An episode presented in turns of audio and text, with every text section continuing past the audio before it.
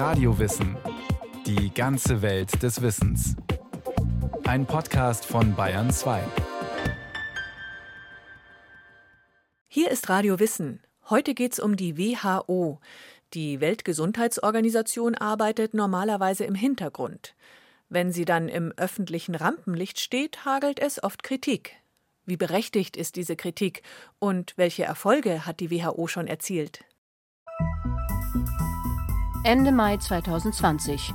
Die Vereinigten Staaten versinken in der Corona-Krise.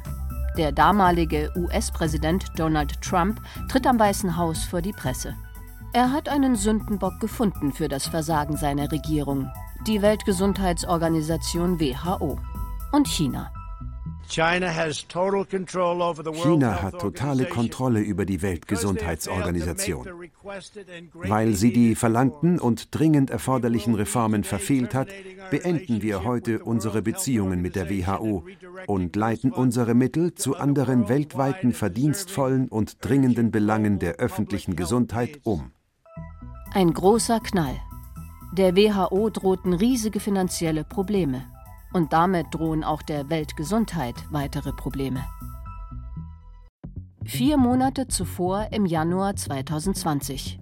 In der chinesischen Stadt Wuhan häuften sich rätselhafte Lungenentzündungen. Bald zeigte sich, es steckte ein neues Coronavirus dahinter, das SARS-Coronavirus 2. Professor Gavin Yamey leitet an der Duke University in Durham im US-Bundesstaat North Carolina das Center for Policy Impact in Global Health. Er ist zufrieden mit der ersten Reaktion der Weltgesundheitsorganisation auf die neuerliche Pandemie. Die WHO reagierte schnell und effektiv. Am 23. Januar rief sie alle Länder dazu auf, sich auf Ansteckungen einzustellen und Fälle aggressiv aufzuspüren zu isolieren, Kontakte nachzuverfolgen und in Quarantäne zu stecken. Am 30. Januar rief die Genfer Agentur einen internationalen Gesundheitsnotstand aus. Die Welt war gewarnt. Auf dem Papier waren zu diesem Zeitpunkt viele Länder gut vorbereitet auf so einen Fall. 2019 lagen die USA im Global Health Security Index auf Platz 1, Großbritannien auf Platz 2 Frankreich auf 11, Deutschland gehörte auf Platz 14 nicht mehr zu der Gruppe der Länder, die als am besten vorbereitet gelten. Während der Pandemie stellte sich aber heraus, dass die Platzierungen lediglich zeigten, was möglich gewesen wäre, sagt Professorin Ilona Kickbusch. Die Kennerin der WHO hat das globale Gesundheitszentrum am Graduate Institute for International and Development Studies in Genf in der Schweiz gegründet und lehrt dort. Wenn die Politik nicht mitspielt, dann hilft ihnen das beste Ergebnis auf jedem Index nichts. Denn viele Regierungen folgten den Empfehlungen der WHO erst, als die Krankenhäuser überlastet waren. Die USA machten eine besonders schlechte Figur. Die Regierung Trump verharmloste das Virus, steckte den Kopf in den Sand und schob die Verantwortung der WHO und China in die Schuhe. Kritik an der WHO hat es in ihrer Geschichte immer wieder gegeben. Viele Menschen beachten sie nur, wenn sie Probleme haben. Dabei sind sich Expertinnen und Experten darin einig, dass die WHO für die öffentliche Gesundheit unersetzlich ist. Viele der großen Errungenschaften, die kennt man gar nicht so, denn die WHO ist ja nicht nur eine Organisation, die diese wichtigen sichtbaren Dinge macht, wie jetzt also Reaktion auf eine Krise wie Covid-19 oder Ebola. Man kriegt ja die WHO gar nicht immer mit in allem, was sie macht. Sie hat die Entwicklung von Medikamenten gegen Krankheiten wie die Schistosomiasis vorangetrieben eine Wurmkrankheit, die jedes Jahr 200.000 Menschen, vor allem in Afrika, tötet.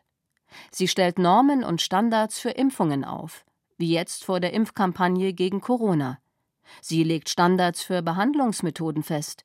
Sie koordiniert den Einsatz von Helfern bei Krankheitsausbrüchen wie Ebola und, und, und. Vieles davon hält die Öffentlichkeit, vor allem im globalen Norden, oft für nicht besonders bemerkenswert. Eine Fehleinschätzung, findet Gavin Yamey von der Duke University. The kind of Diese unbesungenen kleinen alltäglichen Heldentaten der WHO kommen nicht in die Schlagzeilen, sind aber unersetzlich für die Erfolge der globalen Gesundheit und retten Leben. Doch bei allem Lob, ihr Ziel, Gesundheit, Glück, Eintracht und Sicherheit für alle Völker zu bringen, hat die WHO bislang verfehlt. Es ist immer noch so, dass ungefähr 50 Prozent der Weltbevölkerung keinen Zugang haben zu verlässlichen Gesundheitsdiensten. Und selbst dort, wo viele Zugang haben, bedeutet es, dass sie selber die Kosten tragen müssen oder sehr, sehr hohe Zuzahlungen haben. Und noch etwas. Es ist eine langsame, schwerfällige, bürokratische Organisation. Und sie ist zuweilen dafür kritisiert worden, dass sie politischen Einfluss auf wissenschaftliche und technische Entscheidungsprozesse zugelassen hat. Beide Seiten der Medaille, große Erfolge und kritikwürdige Entwicklungen durchziehen die Geschichte der Weltgesundheitsorganisation. Juni 1946. Ein wichtiger Schritt auf dem Weg zur Gründung der Weltgesundheitsorganisation war getan. Ihre Verfassung war angenommen, verkündete Brock Chisholm, der spätere erste Generaldirektor der WHO. Der Genuss des bestmöglichen Gesundheitsstandards ist ein grundlegendes Recht jedes menschlichen Wesens, ohne Ansehen der Rasse, Religion, der politischen Überzeugung, der wirtschaftlichen oder sozialen Verhältnisse. Und diese Prinzipien sind die Basis für Glück, einträchtige Beziehungen und Sicherheit aller Völker. 1946 lagen weite Teile Europas und Asiens in Trümmern.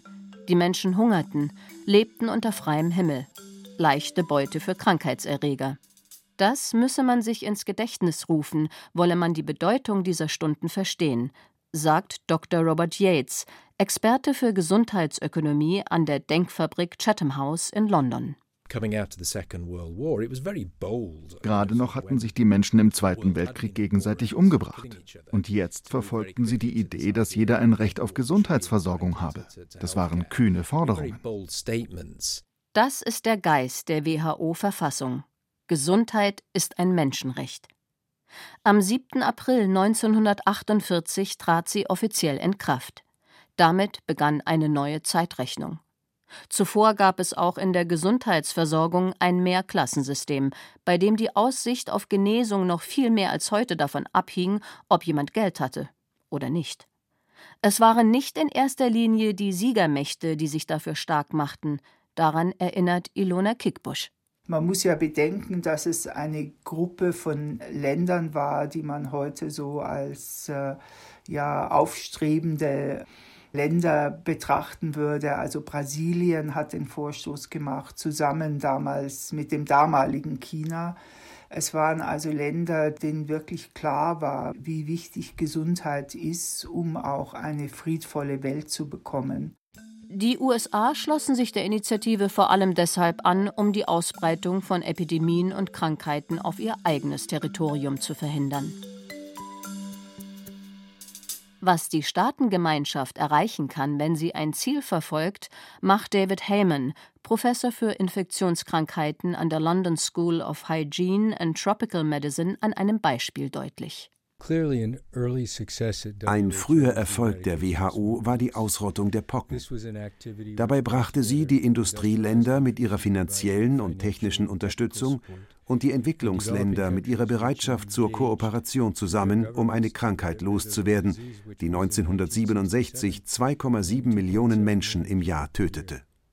Die Industrieländer stellten die Mittel und die Technik zur Verfügung, die Entwicklungsländer sollten ihre Behördenmitarbeiter einsetzen. Das Programm war sehr erfolgreich. Schon vier Monate nach meiner Ankunft in Indien waren die Pocken aus einem Bezirk bereits verschwunden. 1978 gab es den letzten bekannten Fall der Krankheit. 1980 erklärte die WHO die Pocken für ausgerottet. Allerdings bei der Ausrottungskampagne herrschten alte koloniale Muster vor. Es gab große Kritik daran, dass das Ausrottungsprogramm keinerlei Infrastruktur hinterließ. Nicht einmal Leute, die sich mit Epidemiologie auskannten oder Impfprogramme für Kinder organisieren konnten und auch keine Maßnahmen, um die Gesundheitsaktivitäten vor Ort zu stärken. Das hat uns gelehrt, dass nicht wir die Aufgabe erledigen müssen, sondern den Ländern helfen müssen, die Aufgabe selbst zu erledigen. Ende der 1970er Jahre setzte sich eine neue Erkenntnis durch. Die Gesundheitsentwicklungshilfe lief an weiten Teilen der Bevölkerung in den Ländern des globalen Südens vorbei. Ein Beispiel. Regierungen bauten große, teure Hospitale, deren Einweihung wunderbare Bilder mit lächelnden Politikern einbrachten, so wie das Schwarze Löwen Hospital in Äthiopien. Als es 1966 eingeweiht wurde, blieb es zunächst sieben Jahre lang geschlossen denn der Betrieb dieses Krankenhauses allein hätte zwei Drittel des gesamten Gesundheitsbudgets des Landes verschlungen. Die WHO änderte ihren Kurs. Sie fasste wieder stärker die Gesundheit als Menschenrecht in den Blick. In Alma-Ata, der Hauptstadt der Sowjetrepublik Kasachstan, verabschiedete die WHO-Generalversammlung 1978 ein neues Programm als ersten Schritt für die Primary Healthcare-Bewegung. Beobachter sehen diese Konferenz als Meilenstein. Weg von Leuchtturmprojekten wie dem Schwarze Löwen Hospital hin zu einer breiten Versorgung mit dem, was die Menschen wirklich benötigten – die WHO propagierte, dass nicht nur Ärzte Medikamente geben sollten. Dorffreiwillige wurden zu Gesundheitshelferinnen und Helfern ausgebildet. Bis heute, sagt Ilona Kickbusch. Wenn Sie viele dieser Frauen nehmen, die durch die Felder und die afghanischen Berge steigen, um Kinder zu impfen, das sind häufig Freiwillige. Sie machen mühsame und, wie bei der Impfkampagne in Afghanistan, lebensgefährliche Arbeit. Doch auch Alma Ata und die Public Healthcare Bewegung blieben unvollendet. Es ist enttäuschend und liegt zu einem großen Teil an der Politik der 80er Jahre, als eine Menge Druck auf Regierungen der Entwicklungsländer ausgeübt wurde, öffentliche Mittel für die Gesundheitsversorgung zu kürzen. Die WHO musste sich Kompetenzen teilen. Nach der Reaktorkatastrophe in Tschernobyl 1986 zeigte sich, dass bei der Untersuchung der gesundheitlichen Auswirkungen radioaktiver Strahlung die Internationale Atomenergieagentur federführend ist. Die Bekämpfung der HIV-AIDS-Pandemie übertrugen die Vereinten Nationen 1996 auf das Gemeinsame Programm der Vereinten Nationen für HIV-AIDS, UNAIDS. Vor allem aber in den 80ern begannen die Mitgliedsländer der WHO die Finanzierung der Agentur zu verändern. Gerade das hat Auswirkungen bis heute in die Corona-Krise.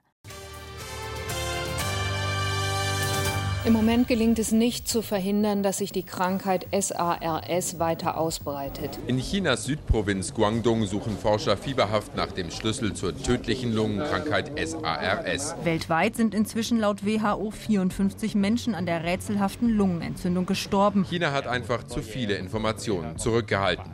Dadurch waren wir in Hongkong nicht auf die Gefährlichkeit von SARS vorbereitet. Auch wenn das alles sehr aktuell klingt, das sind Nachrichten aus den ersten Monaten des Jahres 2003.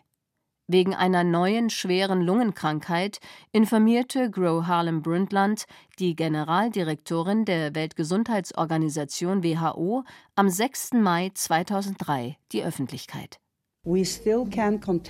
Mit etwas Glück können wir diese erste neue Krankheit dieses Jahrhunderts eindämmen. Wir müssen den Ausbruch stoppen, denn sie hat eine viel höhere Sterblichkeitsrate als viele andere Krankheiten und es gibt keine Behandlung oder Impfung. Das einzige Mittel ist zu verhindern, dass sich Menschen anstecken.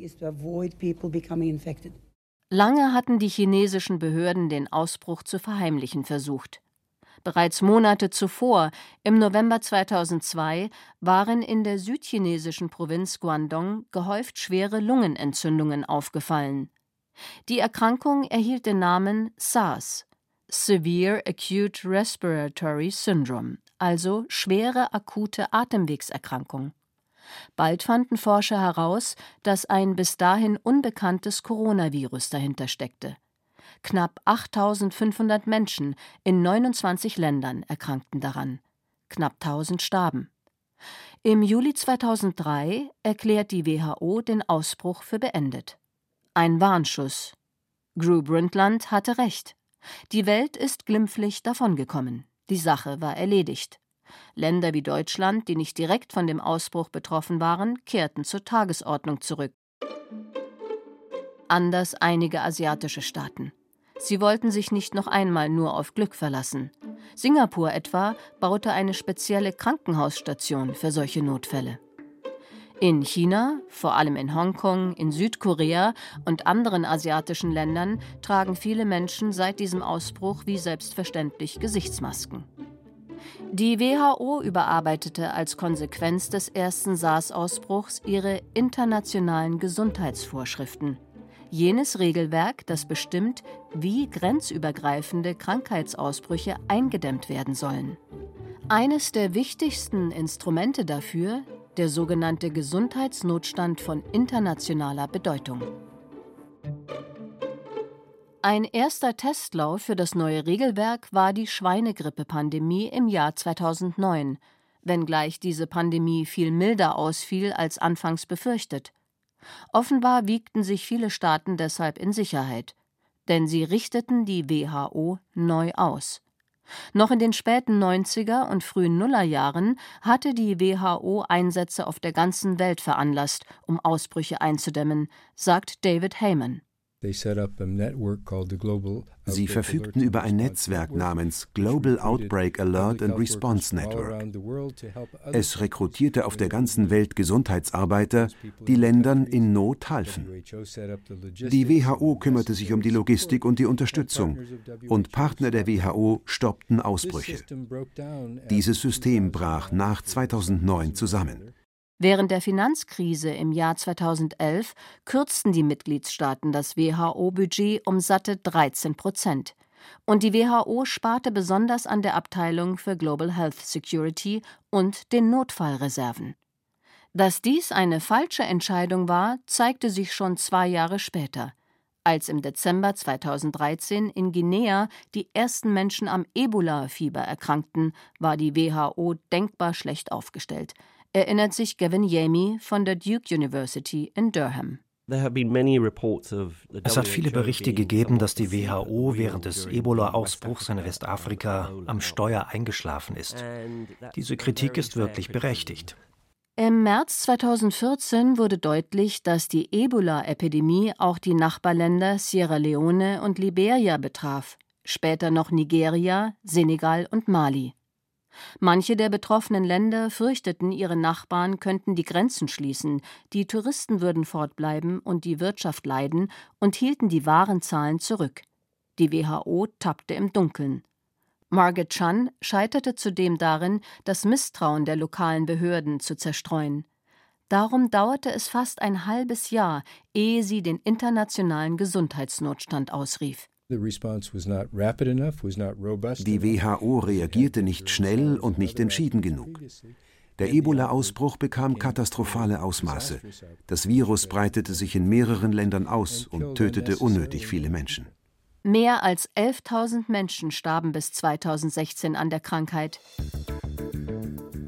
Es gibt noch weitere Probleme der WHO. The speed die Geschwindigkeit, mit der China den Ausbruch aufgespürt hat, das Virus isoliert hat, das Genom sequenziert und mit der Welt geteilt hat, ist sehr beeindruckend und unbeschreiblich. Ebenso wie Chinas Bekenntnis zur Transparenz und zur Unterstützung anderer Länder. Zurück in die jüngste Vergangenheit, zur Trump-Regierung, China und der WHO. Der US-Präsident warf Generalsekretär Tedros Adhanom zu große Nähe zu China vor. Tatsächlich hatte der WHO-Generaldirektor Ende Januar 2020 die chinesischen Anstrengungen in den höchsten Tönen gelobt. Ilona Kickbusch vom Graduate Institute for International and Development Studies in Genf erinnert daran, dass er damit zu dem Zeitpunkt allerdings nicht allein war.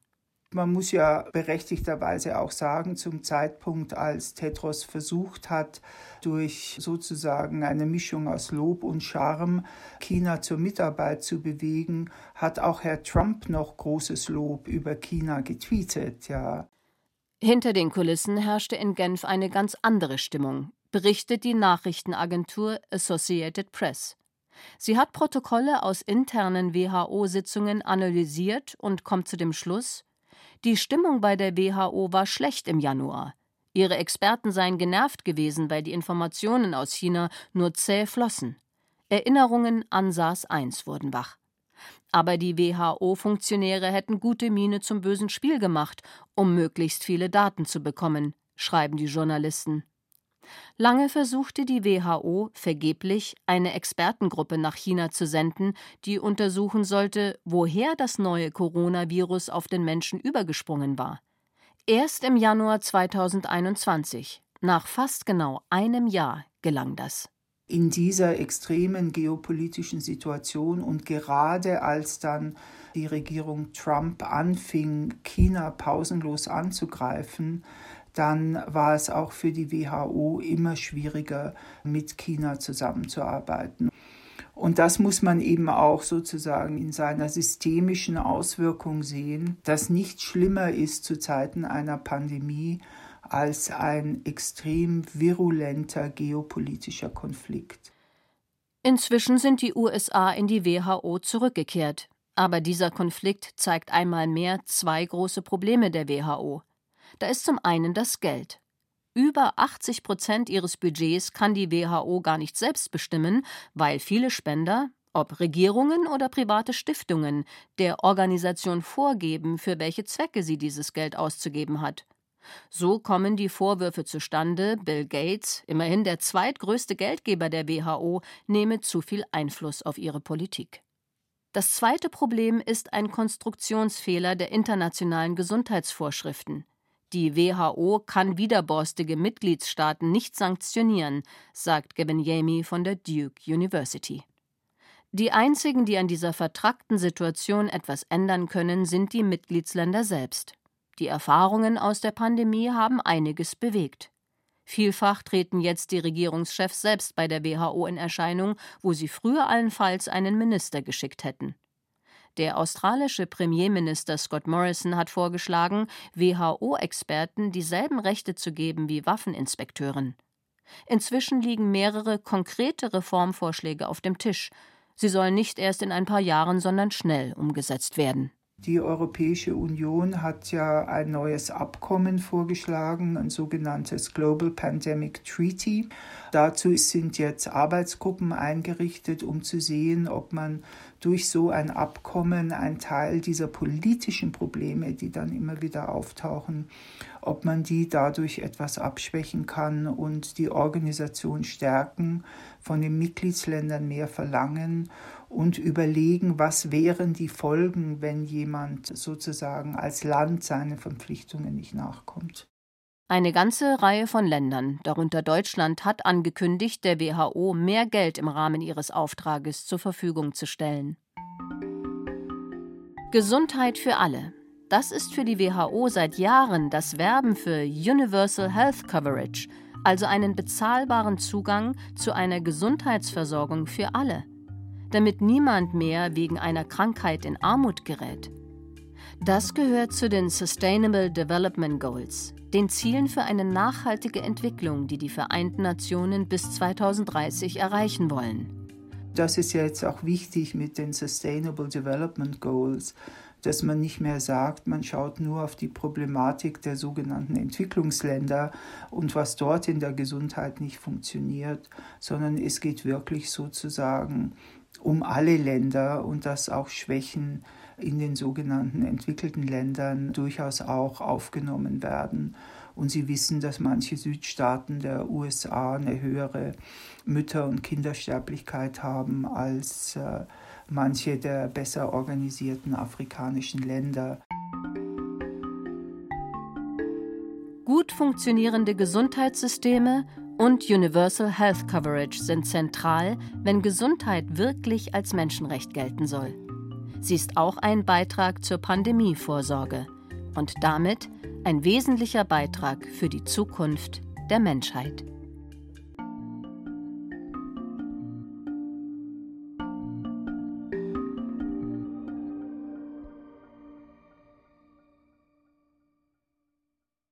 Das war Radio Wissen, ein Podcast von Bayern 2. Autor dieser Folge Joachim Budde. Regie führte Christiane Klenz. Es sprachen Ditte Schupp, Peter Veit, Carsten Fabian, Jerzy May, Andreas Dirschall und Katja Schild. Technik Regine Elbers, Redaktion Nicole Ruchlack. Wenn Sie keine Folge mehr verpassen wollen, abonnieren Sie Radio Wissen unter bayern2.de/podcast slash und überall, wo es Podcasts gibt.